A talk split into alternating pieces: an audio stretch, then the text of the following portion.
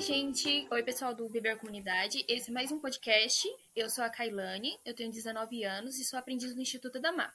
Eu tô aqui com o Jean. Olá, pessoal. Meu nome é Jean Gomes, tenho 19 anos e também sou aprendiz do Instituto da Mar.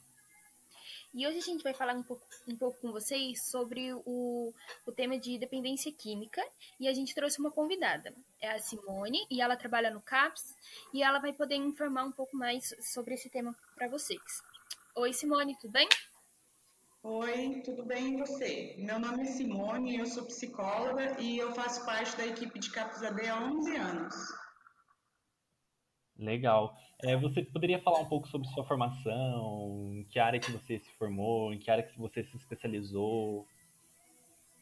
Então, é, eu me formei no ano de 2009 na Unifil, aqui em Londrina mesmo, e no, no, no, outro ano, já em 2010, em maio, eu já tinha passado no concurso, porque eu passei no concurso é, no final daquele ano mesmo, né, no meu último ano de faculdade, aí meu, acabou dando certo, né, de, de eu ser chamada logo depois da minha formação. Por isso que eu estou no CAPS há 11 anos.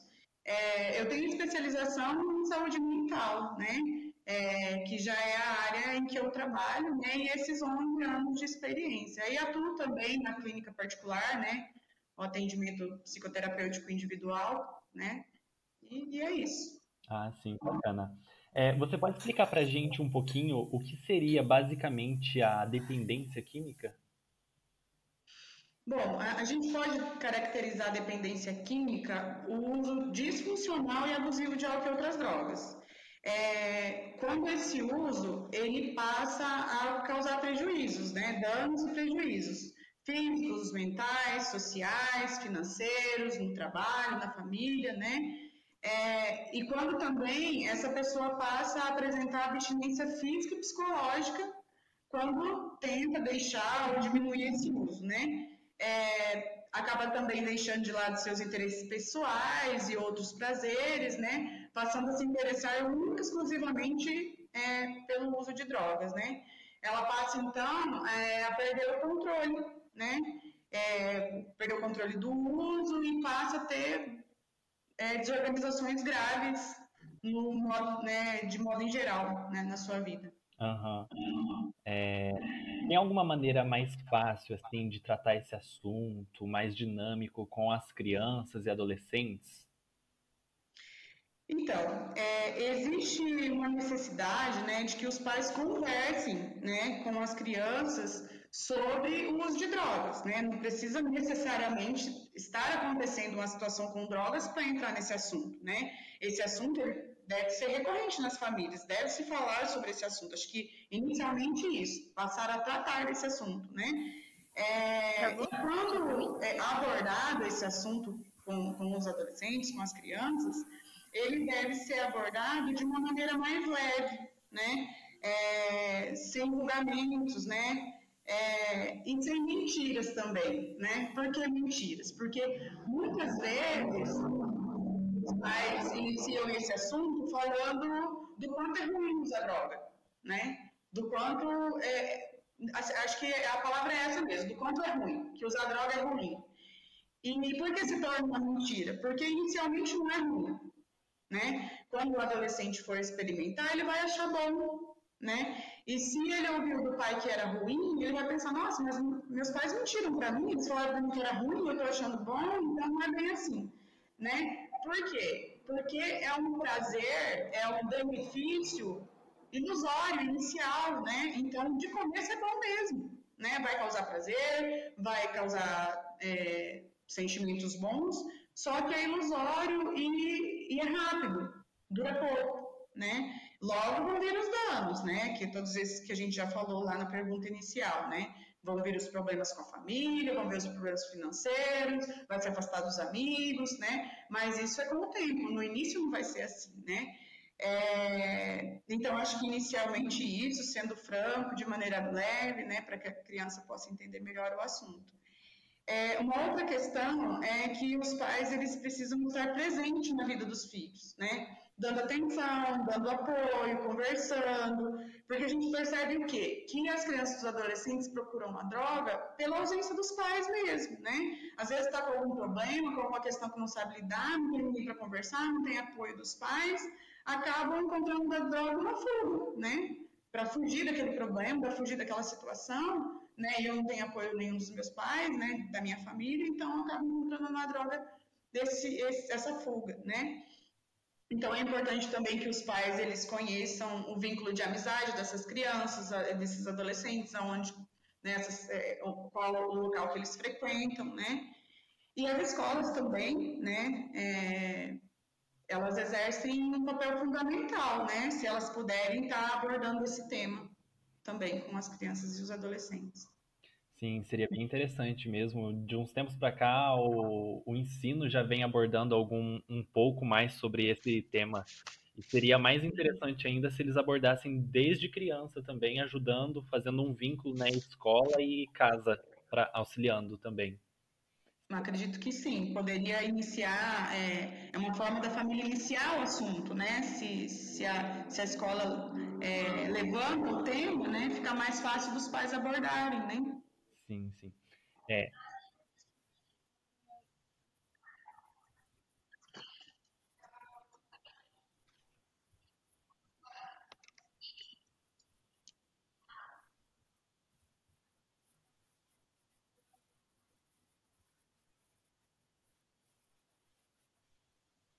É, o álcool, por exemplo, é liberado, né? E ele causa dependência tanto quanto as outras, né? É o que mais causa, inclusive, né? É, é dependência e danos, né? E é liberado. Começa aí com o uso esporádico, de vez em quando, tudo bem, social, e acaba, né, se tornando grave depois. Não é só o ilícito mesmo, não. Sim, sim. É, Simone, existe um preconceito muito grande quando se trata de um dependente. E é comum a gente ouvir que pessoas com esse problema é chamado de, entre aspas, vagabundo ou desocupado. Você poderia comentar um pouco, assim, falar um pouco mais sobre isso? É, sobre como é esse estereótipo, se a classe social interfere, se, é, por que, que a sociedade naturaliza julgar as pessoas dependentes? Então, é, infelizmente, a sociedade ela tem dificuldade de perceber que a dependência química ela é um problema de saúde, né? Um problema de saúde e um problema de saúde mental, né? Problema de saúde como qualquer outro, por exemplo, a hipertensão, a diabetes, né? Porque quando a pessoa tem diabetes, ela é dependente de açúcar, né? Ela vai ter que fazer uma dieta, ela vai ter que né, tratar aquela condição dela. Assim como o hipertenso não pode comer muito sal, vai ter que também fazer uma dieta por conta da gordura e assim por diante, né? Então, é um problema de saúde que precisa ser tratado. Inicialmente é isso, né? E, a, e, e aí, assim, talvez, né, por conta dessa questão é, de que a, as drogas são ilegais, que se criminaliza, né? Então, o dependente é um criminoso porque ele está fazendo uso de uma droga que é ilegal, mas não, mas não se para para pensar que, eles, que a dependência química é um problema de saúde, independente se ele está usando uma droga lista ou não, né? Ele tem um problema de saúde que precisa ser tratado, né? E aí precisa ser tratado e acolhido como qualquer outro problema de saúde. É, então, não é uma questão de julgamento moral o uso de drogas, né? Ele, novamente vou dizer, é uma questão de saúde. É, a gente percebe que as classes sociais mais baixas, elas são sim mais vulneráveis ao uso de drogas, infelizmente. Porém, qualquer classe social está sujeita à dependência química, todos nós estamos, né? No momento de fragilidade, acabar fazendo uso e, infelizmente, né, se não tiver um apoio, né, ou a condição for crítica, acabar se tornando dependente.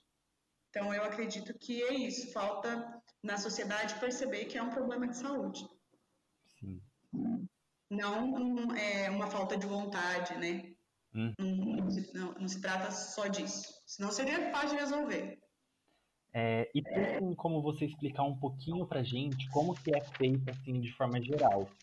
Porque eu sei que é individual o tratamento com cada paciente, mas como vocês tentam ajudar esses dependentes químicos aí no CAPS-AD? Bom, o CAPS, né, acho que primeiramente a gente precisa frisar que o CAPS ele é tratamento aberto, né? Então não é regime de internação.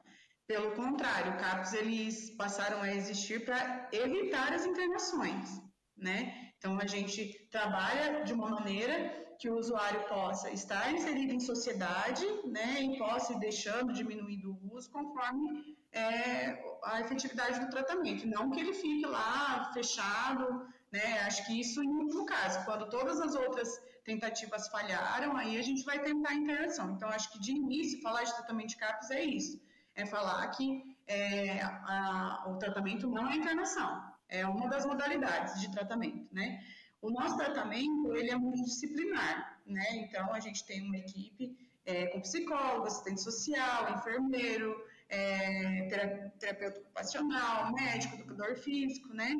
É, a gente não atende casos de urgências e emergências, né? A gente atende os casos ambulatoriais, né? Que são aqueles que a gente vai poder agendar os atendimentos, né? Marcar, atendimento marcado, né? É, então, é, esse paciente ele vai vir para um primeiro atendimento aqui para o CAPS, né? Pode ser por demanda espontânea, que é quando ele mesmo decidiu, ficou sabendo que tem o tratamento e buscou por conta própria. Pode ser porque a família procurou, a família ficou sabendo.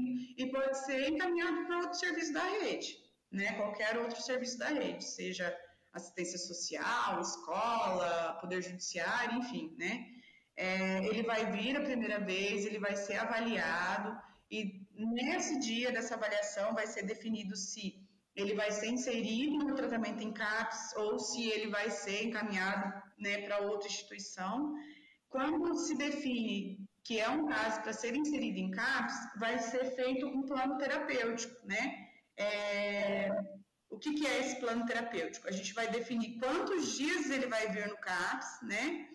é, quais os dias da semana é, e o que, que ele vai fazer nesses dias que ele vier. Né? E aí, como eu disse que a equipe é multidisciplinar, então a gente vai inserir ele nos atendimentos. Por exemplo, ah, esse paciente vai vir três vezes na semana e quando ele vier, ele vai passar no médico, ele vai participar do grupo social e ele vai participar da terapia ocupacional. Né? E, mas isso, a frequência com que ele vai vir, o que ele vai fazer aqui dentro, está relacionado ao perfil do paciente, né? Então, cada um vai fazer um tipo de, de atendimento, né?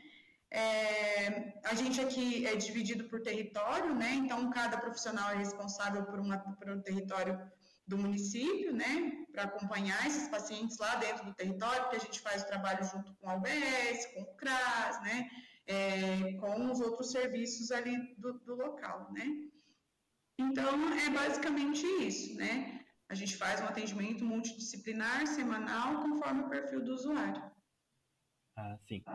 É, agora, para encerrar o nosso bate-papo de hoje, é, o que você tem a dizer para famílias e amigos que têm e conhecem alguém que é dependente químico, porque às vezes eles não sabem lidar, não sabem tentar entender que essa pessoa passa por frustrações, que aquilo lá é uma forma de fuga, de fugir dos problemas, de tentar evitar esses problemas.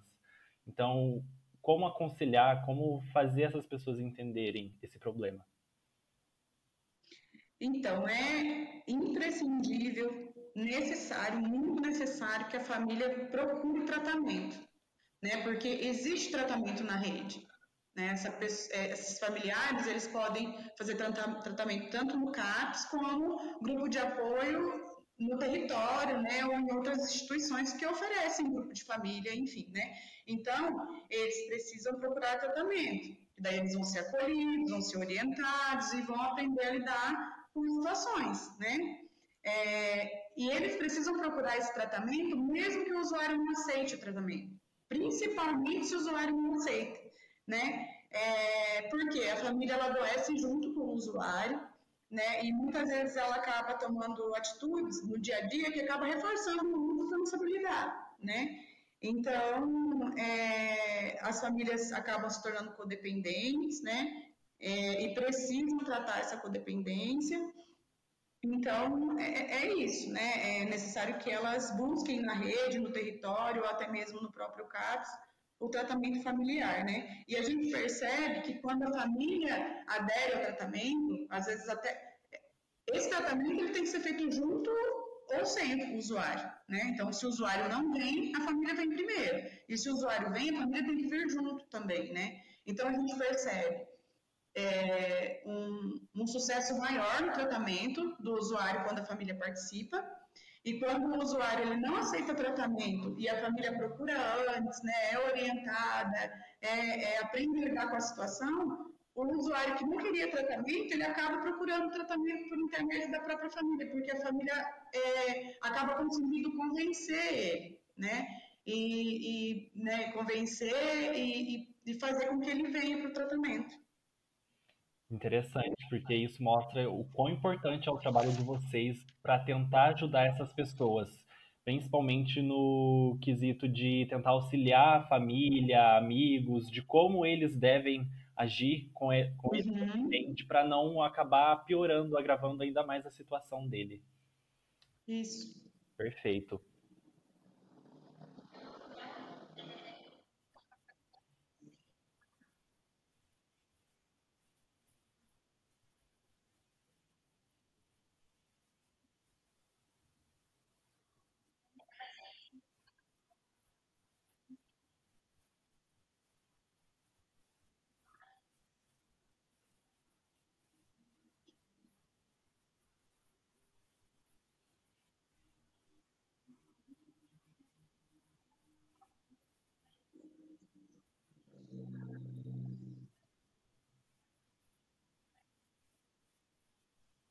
É, o CAPS-AD, ele, a gente está aqui agora na Duque de Caxias, no 2575, bem aqui no centro, onde era o antigo hospital ortopédico. O telefone daqui é o 33790877, né? Então, né, precisando do tratamento, vocês podem estar tá ligando ou até procurando o CAPS para a gente poder estar tá agendando os atendimentos. A gente fica à disposição.